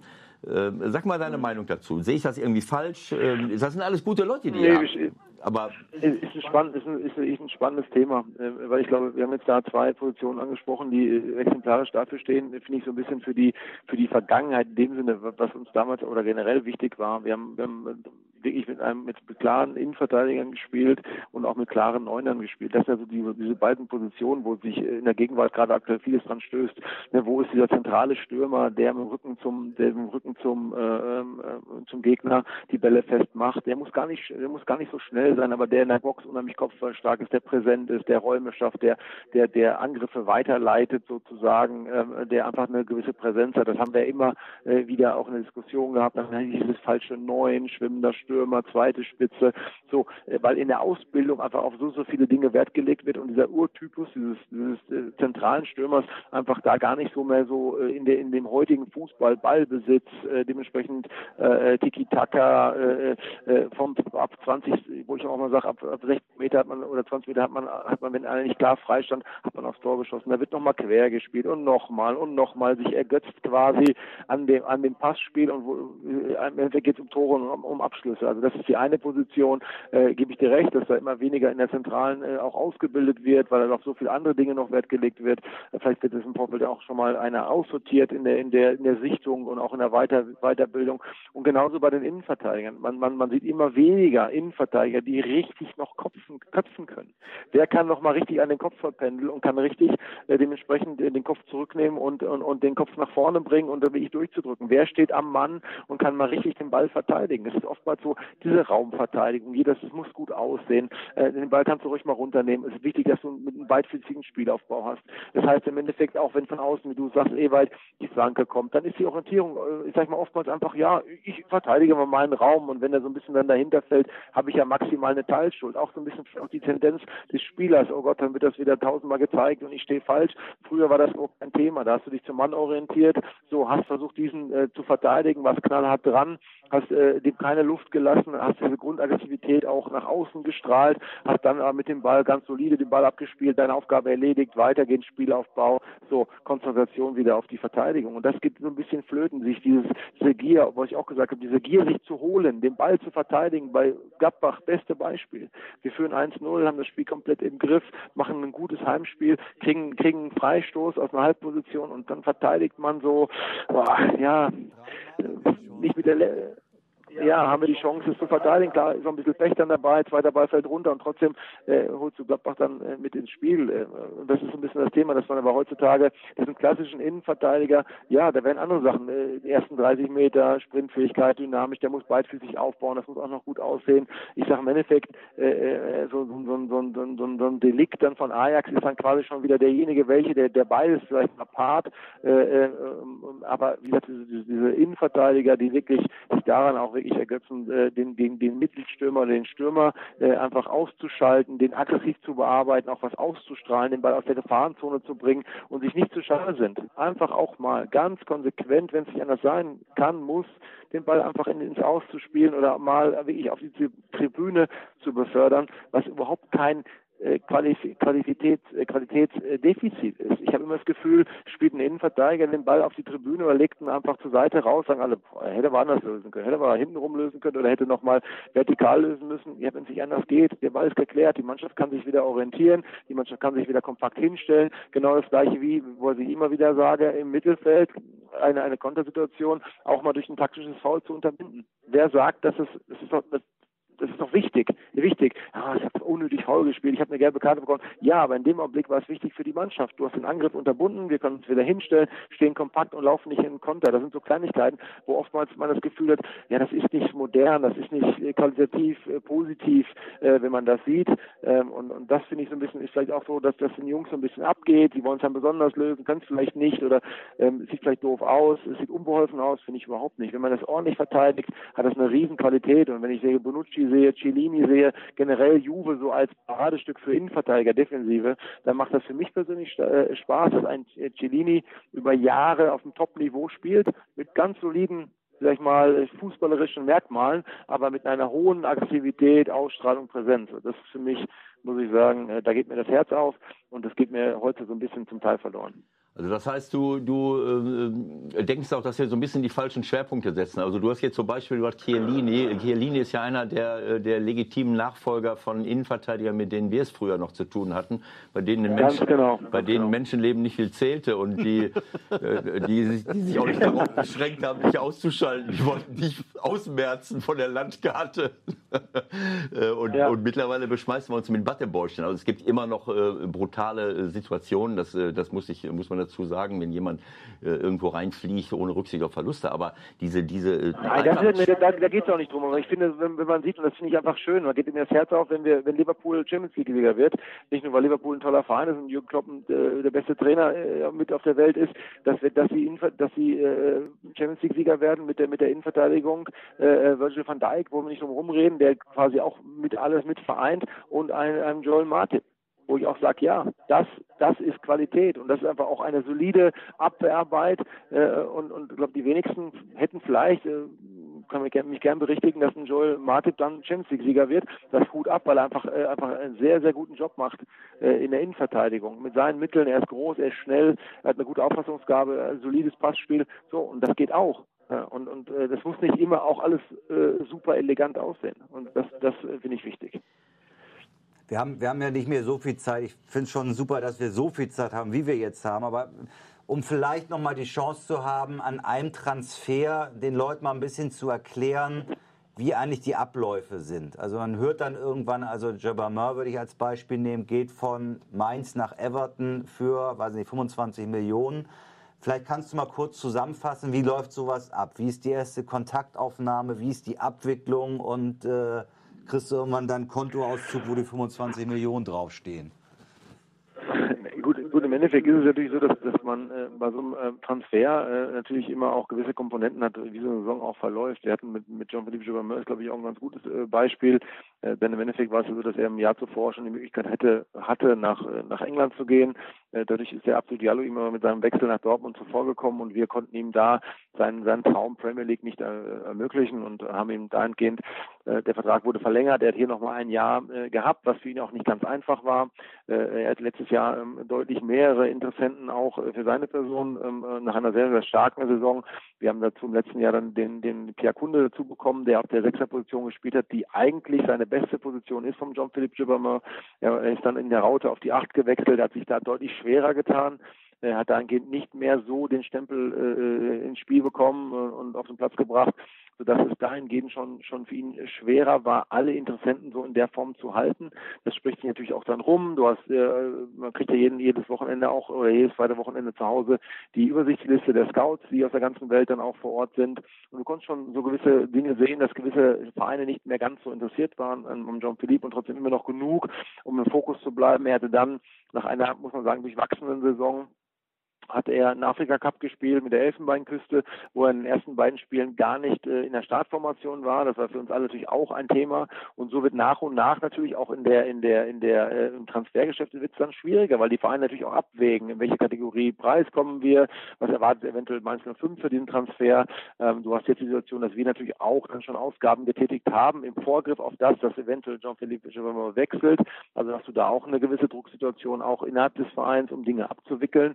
Und so nach und nach, äh, ja, durch, durch, die, durch, die, durch den Afrika Cup, der dann auch für ihn nicht optimal äh, äh gelaufen ist und durch eine, eine, eine leichte Wirrung auch äh, in, in dem Management, äh, war natürlich dann nach und nach äh, so ein Transfer äh, natürlich am seidenen Faden. Und wir haben dahingehend äh, am Ende des Tages dann mit, FC, mit dem FC Everton einen, einen, einen Top-Premier-Ligisten äh, auch äh, gehabt, der diesen Transfer unbedingt auch machen wollte. Und, und, und dann ist es halt so, dass du nach und nach die Gespräche auch intensivierst. Wir haben äh, mit Marcel Brandt, den kenne ich schon sehr, sehr lange, ähm, auch äh, seit der Zeit auch CSW Eindhoven. Man hat immer wieder ja auch die Möglichkeit, sich da auszutauschen. Und äh, wenn dann die, wenn die Situation dann da ist, dass das äh, der Verein den nächsten Schritt machen möchte, tauscht man äh, auch natürlich auch Informationen aus, stellt sich, stellen sich die Vereine vor. Ist natürlich auch so, dass der Spieler dann auch die Genehmigung auch bekommt, äh, sich mit dem Verein dann auch äh, zu treffen und auch zu besprechen und gleichzeitig auch eventuell eine Einigung auch zu finden mit Management und Spieler. Und dann geht es dann in die finale Phase, wo man dann wirklich äh, äh dann äh, ja sich dann trifft, äh, Auge in Auge, um dann einfach jeden einzelnen Posten, sprich fixes äh, Transfer, ähm, fixe Transfersumme, eventuelle Boni, damit die damit reinkommen, ähm, äh, dementsprechend auch im Weiterverkauf äh, und das wird dann ist dann wirklich ein ja ein High Noon, äh, äh, wo man wirklich dann gegenüber sitzt und sagt, die Dinge austauscht, äh, verhandelt, jeder jeder im besten Sinne äh, für seinen eigenen Verein, um dann äh, am Ende des Tages eine Einigung auch äh, dann zu erzielen. Und da liegt man natürlich oftmals auch dann weiter, gerade am Anfang weiter auseinander, weil man ja oftmals auch nicht weiß, wie verhandelt der jetzt, verhandelt der gerade mit der Zahl, mit der er rauskommt, äh, ist er da direkt schon in der finalen Phase oder ist er dann quasi, äh, weil er weiß, dass ich deutlich drüber gehe und man trifft sich eventuell als Kompromiss in der Mitte. Das ist so ein Aus, äh, aus äh, ja, Ausloten äh, von, von, von in der Verhandlung, wie, wie tickt der, ist der straight, ist der mehr so, äh, ist es ein Gambler, der so ein bisschen erstmal reinhören will? Und dann kriegst du relativ schnell auch ein Gefühl dafür, oftmals kann auch schon mal ein Transfer dann auch scheitern. Das heißt also zwischenzeitlich scheitern, dass man mit seiner Forderung, die man vielleicht hat, oder mit dem Angebot, was man bekommt, nicht zufrieden ist und dann sagt, so unter den Voraussetzungen brauchen wir nicht weitermachen. Und dann nähert man sich drei Stunden später wieder an, weil man natürlich dann nicht locker lässt oder man schreibt dann nochmal eine WhatsApp oder man schreibt nochmal eine E-Mail und dann kommt man dann doch wieder zusammen und am Ende des Tages merkst du so, jetzt sitzt man am Tisch und jetzt äh, äh yes or no und dann hast du, äh, äh war es am Ende des Tages dann so, dass der, dass wir den Wechsel ähm, ähm, vollziehen konnten und alle auch äh, wie gesagt, ähm, ähm, sehr, sehr froh waren. Der Joe Philippe natürlich happy, weil mit FC Everton einen Top-Verein gefunden hat, ein Traditionsverein. Wir zufrieden mit, mit, mit, mit der Ablöse, aber auch mit der Möglichkeit, den Jungen in seiner Entwicklung äh, weitergeholfen zu haben und begleitet zu haben und dass ein weiterer Spieler in der Premier League spielt, äh, äh der bei Mainz 5 gespielt hat drücken ihm natürlich jetzt alle Daumen. Ist leider jetzt auch, hat sich leider auch schwerer jetzt verletzt, äh, wie, ich, wie wir jetzt gehört haben. Wird wohl auch mindestens drei Monate mit einer Muskelverletzung ausfallen. Von daher von, von der Seite aus gute Besserung. Also im Moment die Mainzer, ich weiß nicht, ob wir irgendwie nochmal in die Kirche müssen, mal Kerzen anzünden, damit sich die Leute nicht verletzen. Also von daher, ähm, ja, gute Genesungswünsche und äh, war auf jeden Fall ein spannender Transfer, weil da waren auch Höhen und Tiefen mit dabei, weil nach und nach natürlich in gewissen Sektor die Vereine nicht mehr bereit waren, die Summe zu zahlen und am Ende des Tages dann noch ein Verein da ist, der das realisieren möchte, dann ist schon ein gewisser seidener Faden dabei. Ich also Freitagabend anrufen müssen. Ich habe das Spiel gemacht von Everton und da gab es keine Info zu ihm. Das war verwunderlich, dass er nicht im Kader war. Für dich persönlich genau. noch kurz, äh, wenn du dann mit solchen Summen hantierst, also musst dann festlegen, keine Ahnung, wir gehen jetzt mal mit 35 Millionen ins Rennen und wenn wir 25 kriegen, ist gut. A, mit wem sprichst du dich ab und B, wie bleibst du am Boden? Weil das sind ja irgendwie, irgendwie Kategorien, die ja Wahnsinn sind. Ja, natürlich grundsätzlich ist es natürlich so, dass man sich, wenn man jeden Tag im Markt unterwegs ist, natürlich auch ein Gefühl bekommt für Spieler, für Profile, für Ablösesummen, für Marktwerte.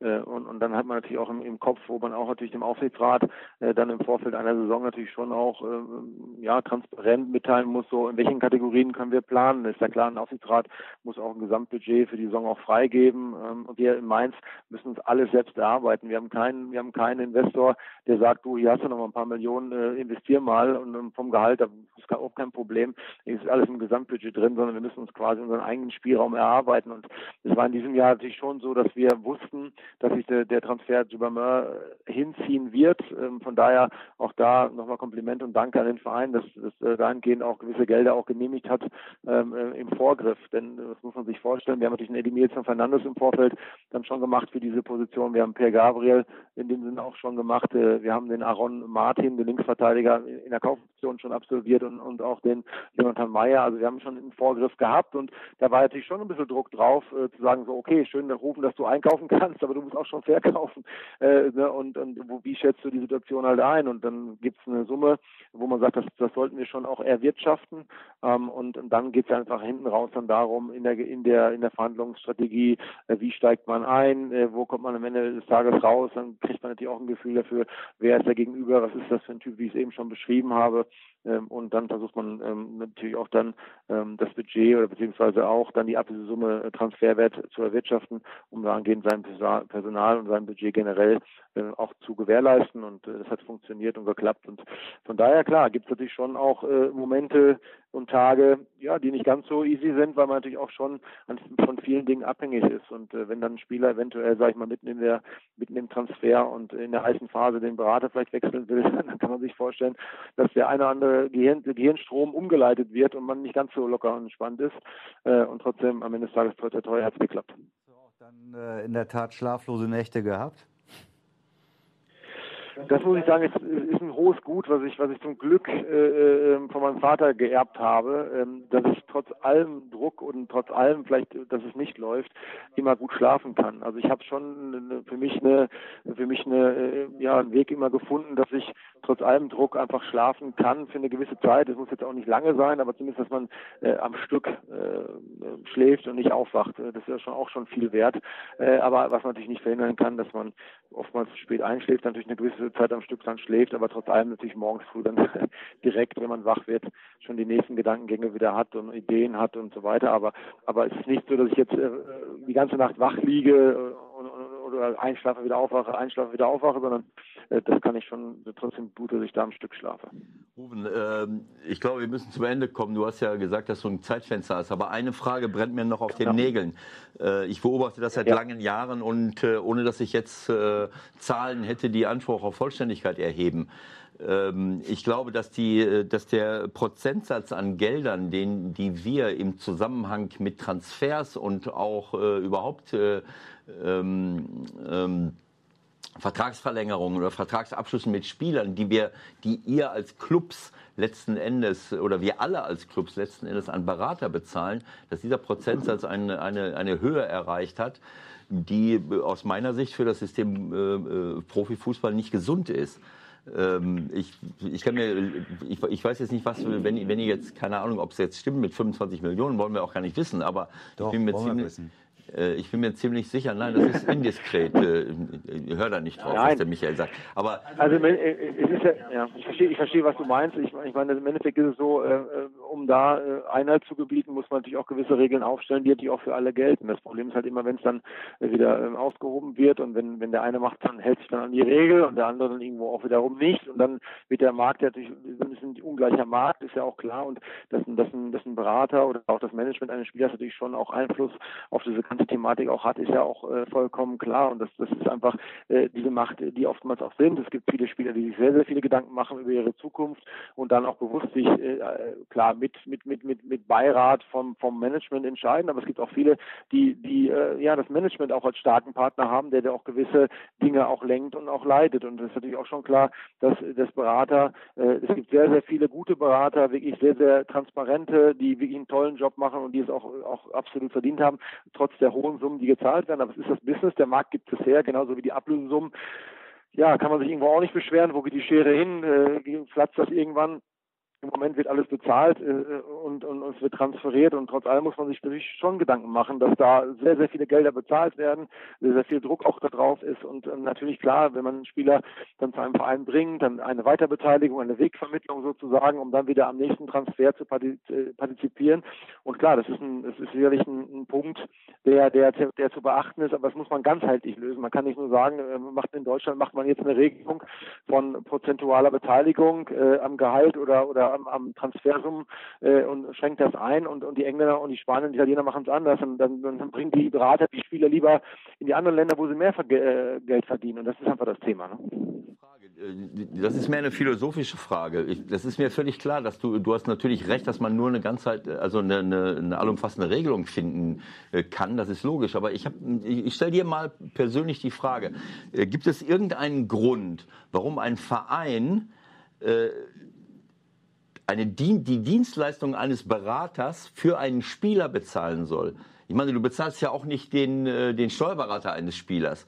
Äh, wenn du einen Berater beauftragst, dir einen Spieler zu holen, zu suchen, die Verhandlungen zu führen, wobei das eigentlich dein Job ist als Sportdirektor, dann kann ich das verstehen, dass der, dass ich, dass der Berater dir als Club eine Rechnung schreibt. Aber wenn ein Berater für einen Spieler tätig ist und dann auch noch an Ablösesummen äh, beteiligt sein soll, warum soll ein Verein die Dienstleistung eines Beraterunternehmens für einen Spieler bezahlen? Das geht mir irgendwie nicht in den Kopf hinein. Kann mir das jemand erklären? Ja, das ja, es ist einfach schwierig, weil im Endeffekt sagen wir, wir möchten gerne den Spieler X haben und, und wir beauftragen quasi den Berater, den Spieler quasi anzusprechen und quasi den Vertrag zu verhandeln. Oder wir sagen dem Berater, pass auf, diesen Spieler von uns möchten wir gerne transferieren und das ist ja eine Wegvermittlung. Also er hilft dir ja quasi, diesen Spieler nach Verein X zu transferieren und kriegt dafür sein Geld. Und trotz allem ist es ja so, wenn wir sagen, okay, normalerweise von der Grundlogik her wäre es ja so, dass wenn wir mit dem Spieler, den wir haben möchten, verhandeln, macht es der Berater, hieße der Berater verhandelt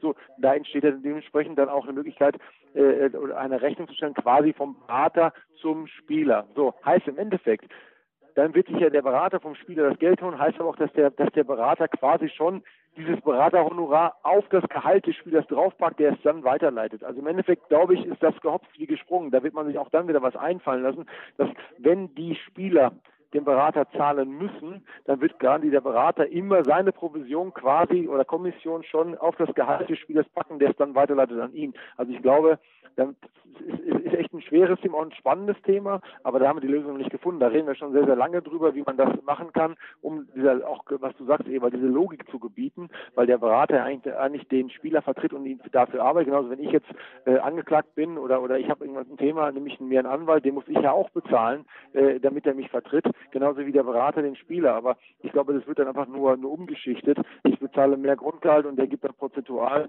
dementsprechend seinem äh, Berater das dann ab. Also das, das würde ich glaube, äh, äh, Ruben, entschuldige, dass ich, äh, dass ich da so ein bisschen widerspreche. Finanziell könnte man denken, ist es grob wie gesprungen, ob du, ob du das als Club den Berater bezahlst oder ob der Berater das auf das Gehalt des Spielers draufschlägt und der Spieler bezahlt ihn. Es gibt nur einen entscheidenden Unterschied. Wenn der Spieler das Geld bekommt und, äh, äh und bezahlt davon, also es wird aus das Gehalt des Spielers drauf und der Spieler bezahlt den, äh, den Berater, dann haben wir eine transparente Situation, wo auch äh, kein Raum für Korruption ist, wo es keine Möglichkeit gibt, irgendwelche Gelder äh, in, äh, als Kickback-Zahlungen an irgendjemanden zu zahlen. Und äh, ich bin in vielen, in einigen Ländern unterwegs gewesen und äh, ich glaube, ich muss dir das nicht erklären, dass das ein, ein großer Teil unseres Fußballs ist. Wenn das Geld beim Spieler landet, dann gibt es auch kein Geld mehr zu verteilen. Nicht an, an, an irgendwelche Offiziellen und auch zig andere Leute nicht, die alle da im Boot sind sitzen. Der, der, der, der Anwalt, der, der, der, Anwalt, der Berater müsste dem Spieler dann quasi eine Rechnung für seine Leistung einfach äh, stellen. Dann, genau, und dann müsste er ihm die Rechnung bezahlen. Ja. Eine ganz andere Situation. Aber wenn das nicht gewünscht ist, dann muss ich mich fragen, warum ist das denn nicht gewünscht? Weil das wäre eine klare Situation. Ja. Eigentlich müsste doch jeder Verein, jeder Verein müsste doch eigentlich sagen, das muss, das muss unser Interesse sein, denn dadurch senken wir Kosten. Wenn das nicht passiert, dann komme ich auf komische Gedanken. Ja. Ja, also ich, ich glaube nochmal, das, das werden wir sicherlich nicht jetzt in diesem Podcast jetzt klären, aber super, super spannendes Thema, weil im Endeffekt geht es ja um uns alle und damit wir es transparenter machen und damit wir uns wohler fühlen und damit wir gewisse Einheit gebieten für Dinge. Äh, aber das denke ich da müssen wir uns intensiver auch nochmal besprechen. Ich finde es super, Ewald, dass du auch da in der Form so klar und so engagiert bist. Äh, und ich glaube, es geht, geht allen so, dass man da immer wieder äh, auch verfeinern muss und hinterfragen muss und vor allen Dingen auch mal konsequenterweise auch mal richtig, richtig tief den Finger in die Wunde legen äh, sollte. Und äh, aber das werden wahrscheinlich nicht äh, heute im Podcast klären, aber ich finde es grundsätzlich spannend, muss ich ganz ehrlich sagen. Vielleicht können wir das, äh, keine Ahnung, im halben Jahr oder so noch mal ein bisschen vertiefen. Heute haben wir deine Zeit schon äh, überansprucht sozusagen, mehr als wir abgemacht haben. Dafür vielen. Dank. Und, Hat ähm, sehr viel Spaß gemacht. Ich bin gespannt, wie es bei euch weiterläuft. Ihr habt es mit Bayern jetzt natürlich richtig ich nächste Woche. Ich auch. Ja. Hoher Sieg wird es wohl nicht werden, aber wer weiß. Und äh, vielleicht hören wir uns dann einfach wieder, wenn, wenn äh, ein bisschen Zeit ins Land gegangen ist. Danke für. Auf jeden Fall. Ich freue mich ganz herzlich. Danke für den Anruf und danke für den Podcast. Hat Spaß gemacht. Danke fürs, und bleibt gesund. Ne? Danke fürs Gespräch, Rufen und schöne, äh, äh, viel, viel Glück und liebe Grüße an Sandro. Genau. Bis bald. Mach ich ganz herzlich, jeweils. Danke dir. Danke, bis dann. Ciao. Tschüss. Ciao, ciao. Tschüss. Ciao. Das war's für heute. 16er ist durch. Schönes Gespräch mit Rufen Schröder. Ähm, mir hat Spaß gemacht. Mit dir? Ja, mir auch. Also ähm, jeder Spieltag gibt ja bestimmte Dinge her und auch diesmal wieder dieses, äh, dieses Thema Abwehrverhalten von Abwehrspielern oder generell von Spielern. Äh, das begleitet uns ja die ganze Zeit. Das macht mir auch Freude, darüber zu reden, äh, weil ich natürlich als Perfektionist möchte, dass sich so das mal verbessert und man nicht immer die, die gleichen Fehler sieht. Das Gespräch mit Rufen fand ich klasse. Das, das hat das wiedergespiegelt was die für eine tolle Arbeit da machen und auch das Thema mit den Beratern, das müssen wir mal vertiefen eines Tages, aber ich, genau. bin, nicht, ich bin nicht bereit, das äh, einfach so äh, immer weiter zu akzeptieren, was da passiert. So viel für heute. Schöne Woche und bis äh, nächstes Mal. Macht's gut. Tschüss zusammen.